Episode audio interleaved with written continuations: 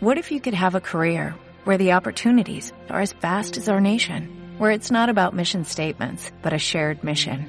At U.S. Customs and Border Protection, we go beyond to protect more than borders, from ship to shore, air to ground, cities to local communities. CBP agents and officers are keeping people safe.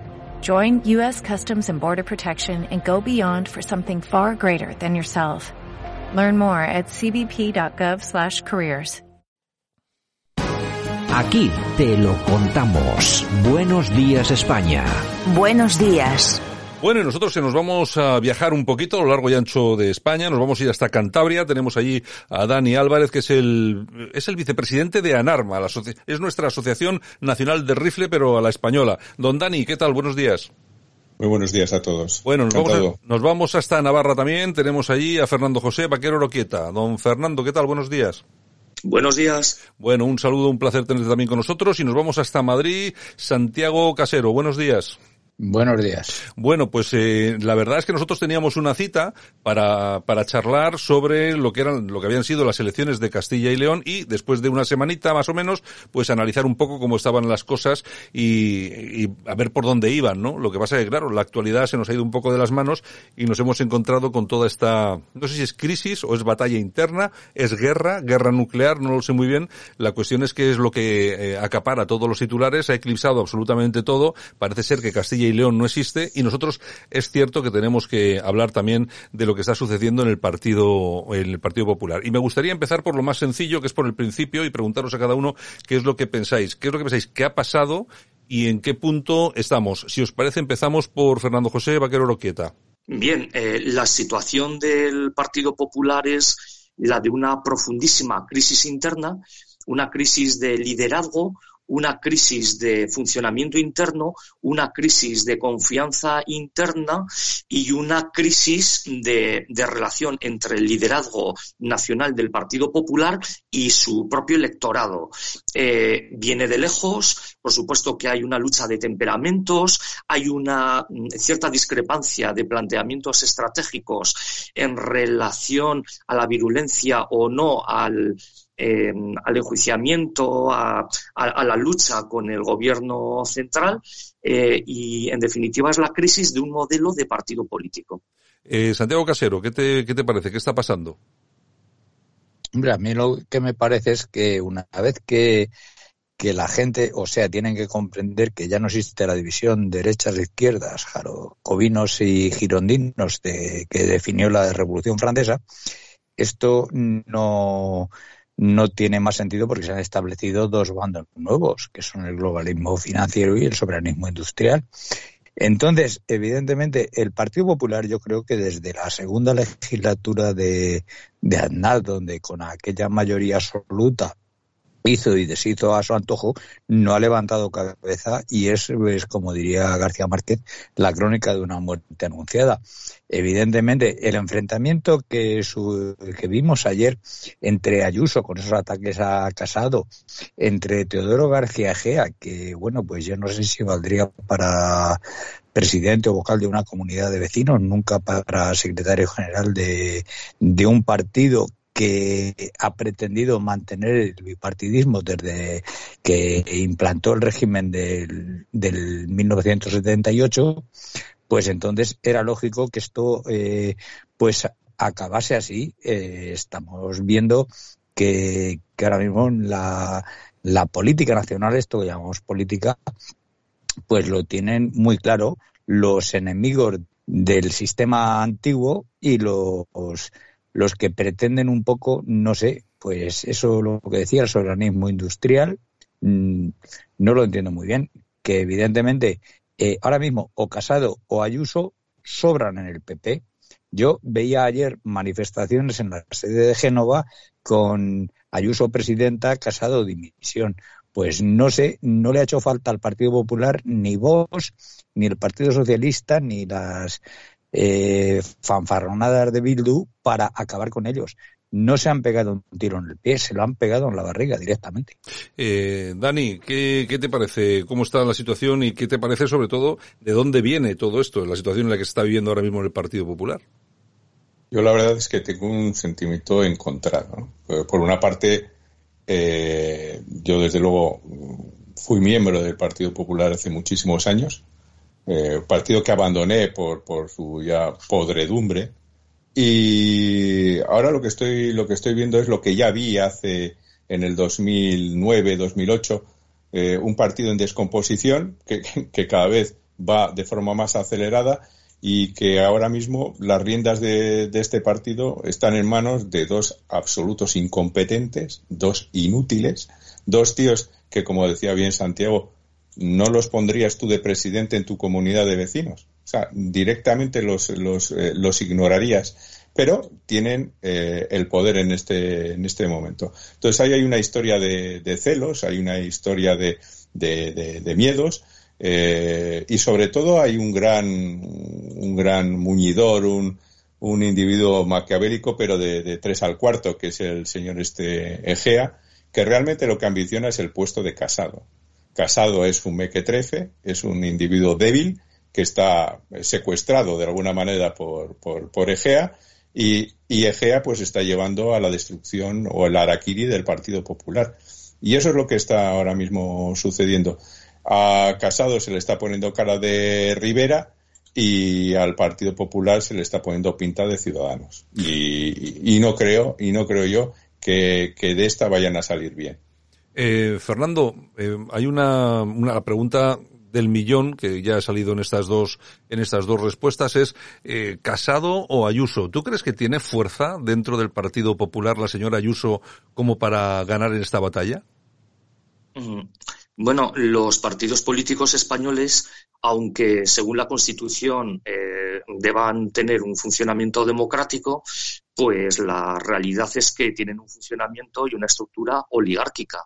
Entonces, eh, la presidencia y su equipo directivo controla de arriba hacia abajo a todo el partido. Entonces, mm, conforme los recursos existentes, eh, Ayuso tiene las de perder lo que es dentro de la lucha interna del partido, porque lógicamente un comité de garantías del partido va a estar dirigido por, la, por, por las directrices políticas de la presidencia y de sus y de sus asesores, de Teodoro, etcétera. Entonces, mm, por muchas simpatías que genere, por muchos eh, youtubers, por muchos manifestantes en Génova 13, por muchas simpatías en algunos medios de comunicación más o menos afines, eh, a nivel de lucha interna lo tiene muy difícil porque es un partido oligárquico y por lo tanto está controlado con mano de hierro. Santiago Casero, entonces, eh, siguiendo con, con esta respuesta, si tiene las de perder y realmente pierde, ¿qué es lo que va a pasar después? ¿Nos encontramos con una señora que se va a ir tranquilamente a casa o nos vamos a encontrar con que de repente tenemos un, un tercer partido en la derecha en Madrid, por ejemplo? No, nos, vamos a encontrar con que yo creo que el problema del régimen del 78, que nació para, para fomentarse en el bipartidismo, eh, pues está siendo como aquel famoso cuadro de Goya de Saturno que devora a sus hijos.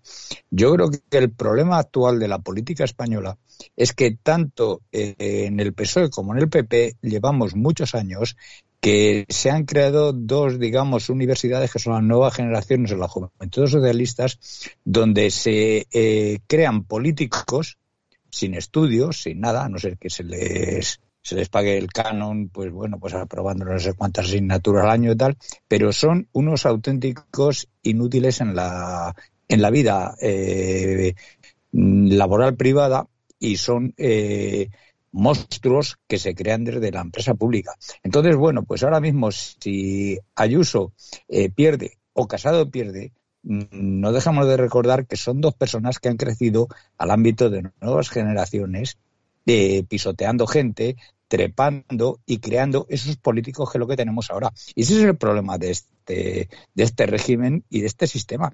Porque si estamos viendo, por ejemplo, en las últimas elecciones estas en Castilla y León, pues el surgimiento de partidos como Soria ya o como UPL que empieza a crecer, no tienen ese concepto de políticos al uso, de políticos profesionales. Y eso es lo que está acabando con este, con este sistema. Entonces, como están acostumbrados a, trepar desde que empiezan con 18 años, o en las nuevas generaciones, o en las juventudes socialistas, es pisotear a la gente. Y aquí que tenemos Ayuso y Casado, nunca han trabajado en una empresa privada, no saben lo que es el tener que pagar la luz todos los meses, el tener que pagar el gasoil, el tener que pagar el gas, el tener los problemas que realmente afectan a los españoles, porque ellos han tenido la vida solucionada. Lo que pase, pues bueno, el que pueda, como bien decía Fernando, pues claro, el poder de la dirección nacional del Partido Popular, pues se va a machacar a Ayuso. ¿Qué va a hacer Ayuso?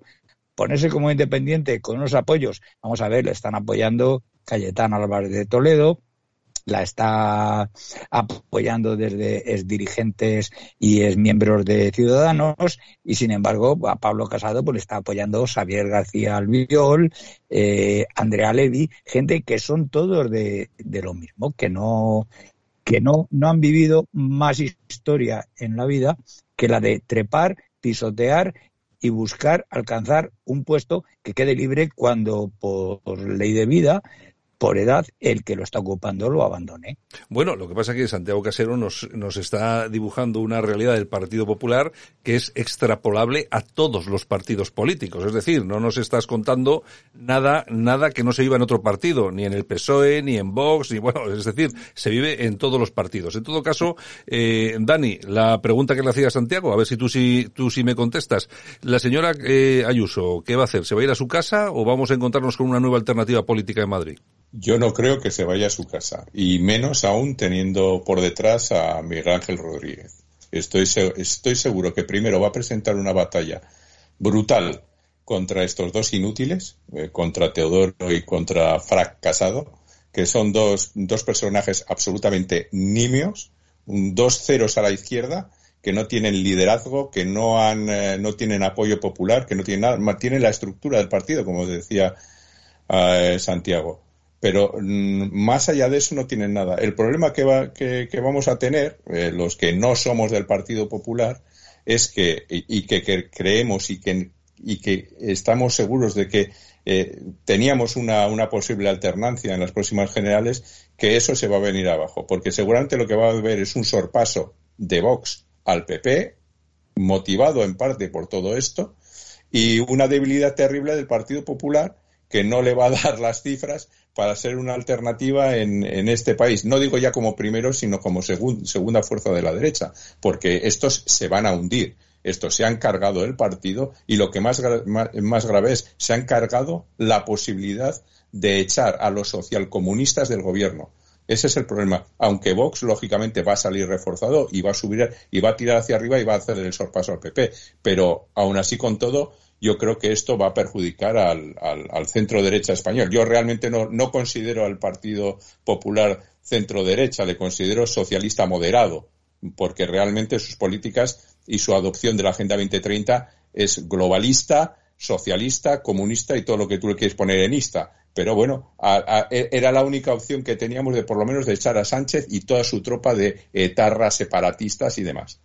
Bueno, eh, Fernando, hay una, una cosa que se comenta mucho en redes sociales sobre todo y es cómo puede afectar todo este problema que surge en el Partido Popular en Madrid y a nivel nacional con lo que está sucediendo en Castilla-León.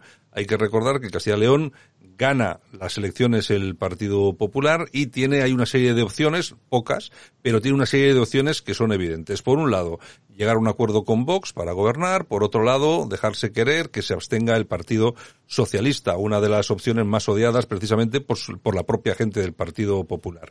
Yo creo que en la base de todo este problema que estamos viviendo en Madrid subyace un poco de lo que estamos viviendo en Castilla y León, ¿no? Es decir, la, ese sector que, que, que se acerca eh, al PSOE como la mosca o el mosquito a la llama hasta quemarse y por otra, otro sector que no soporta acercarse al sanchismo y que lógicamente ve con buenos ojos lo de acercarse a Vox, ¿no, Fernando? Mm, bueno, mm, desde luego Mañuco lo va a tener mucho más complicado ahora porque las directrices que reciba de Madrid es posible que no sean tan claras.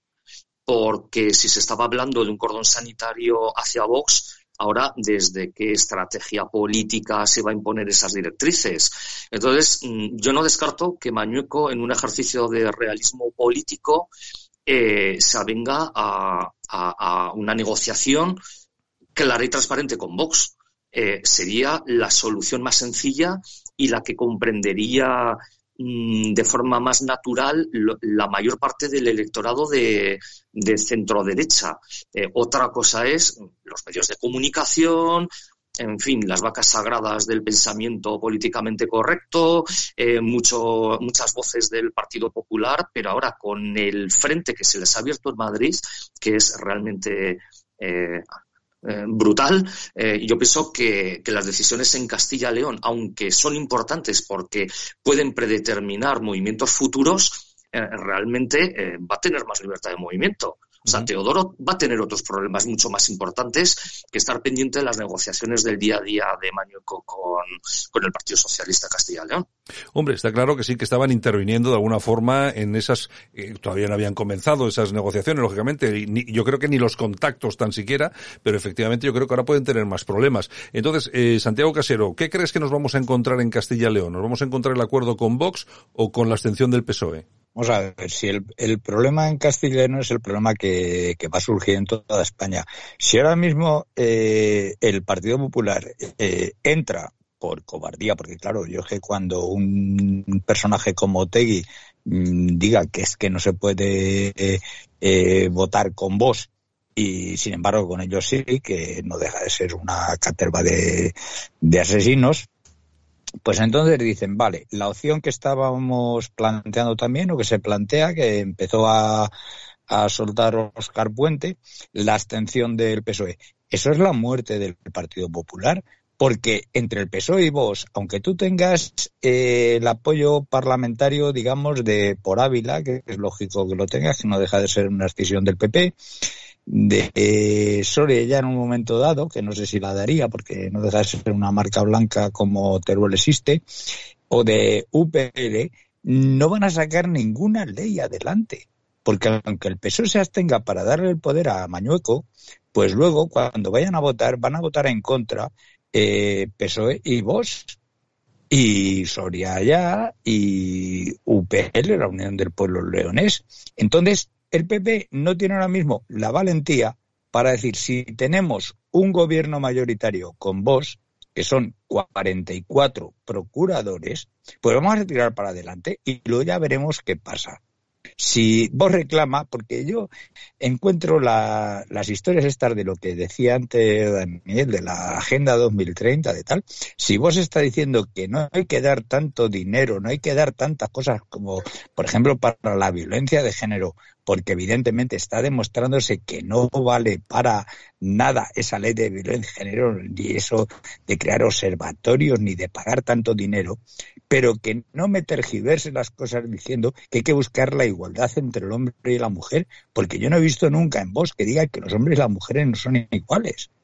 Está diciendo que no se pueden entrar con estas políticas que, que son así. Pero entonces, el PP siempre ha sido cobarde, desde, mm, repito, la segunda legislatura de Aznar fue lo que más daño le hizo con Rajoy y con Casado, y entonces, vale, no creo que al final eh, Mañueco vaya a pactar con vos a no ser por la bomba que ha estallado hoy en Madrid con Ayuso y Casado.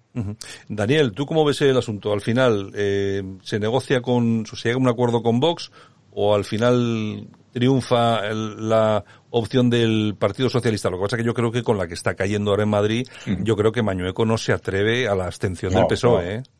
No, no, aquí hay dos cosas claras. Mañueco no se atreve a la abstención del PSOE y Mañueco no repite las elecciones. Ya. No las repite porque, porque el subidón de Vox puede ser espectacular y eh, la, la, reducción de, de, escaños que va a tener el PP va a ser brutal. No se pueden ahondar en la crisis en la cual ya se han metido, que es profundísima. Es decir, tienen que llegar a algún tipo de acuerdo con Vox.